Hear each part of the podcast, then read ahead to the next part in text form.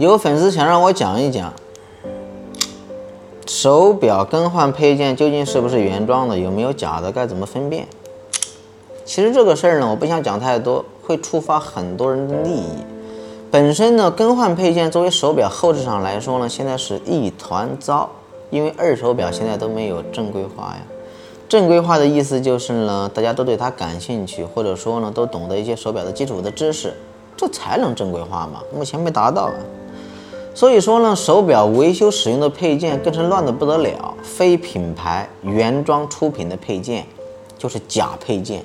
这是聊的前提，我给你讲的通俗易懂一点啊。这里的配件指的就是一块手表，除了它的皮带、胶带、防水胶圈配件，剩下的所有的零件都叫做配件。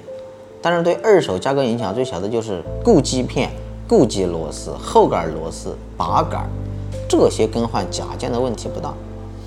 剩下的零件呢，更换假配件对手表价格的影响就会很大。咱们一点一点的聊吧。金属的表圈、表壳、表冠、表带、表扣，这种配件一般哪怕是破损了，也能修复补得过来。补金补钢呢，比换都要便宜。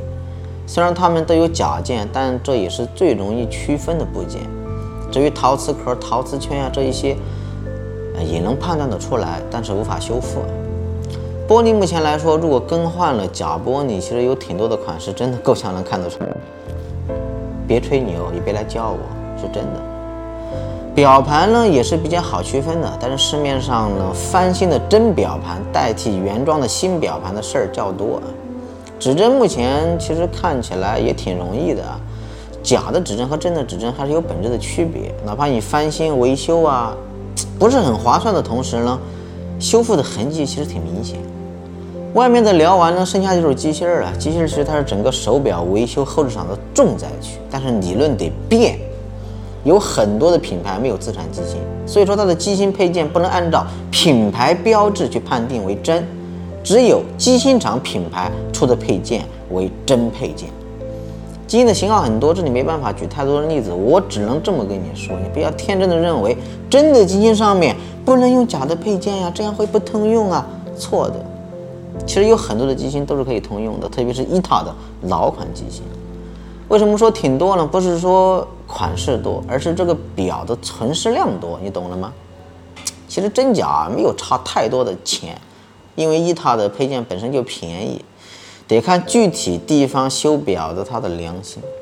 但是也有很多的款式，它所搭载的基因是自产，就没法用假的配件了，因为没有假的配件，只能用二手的翻新配件。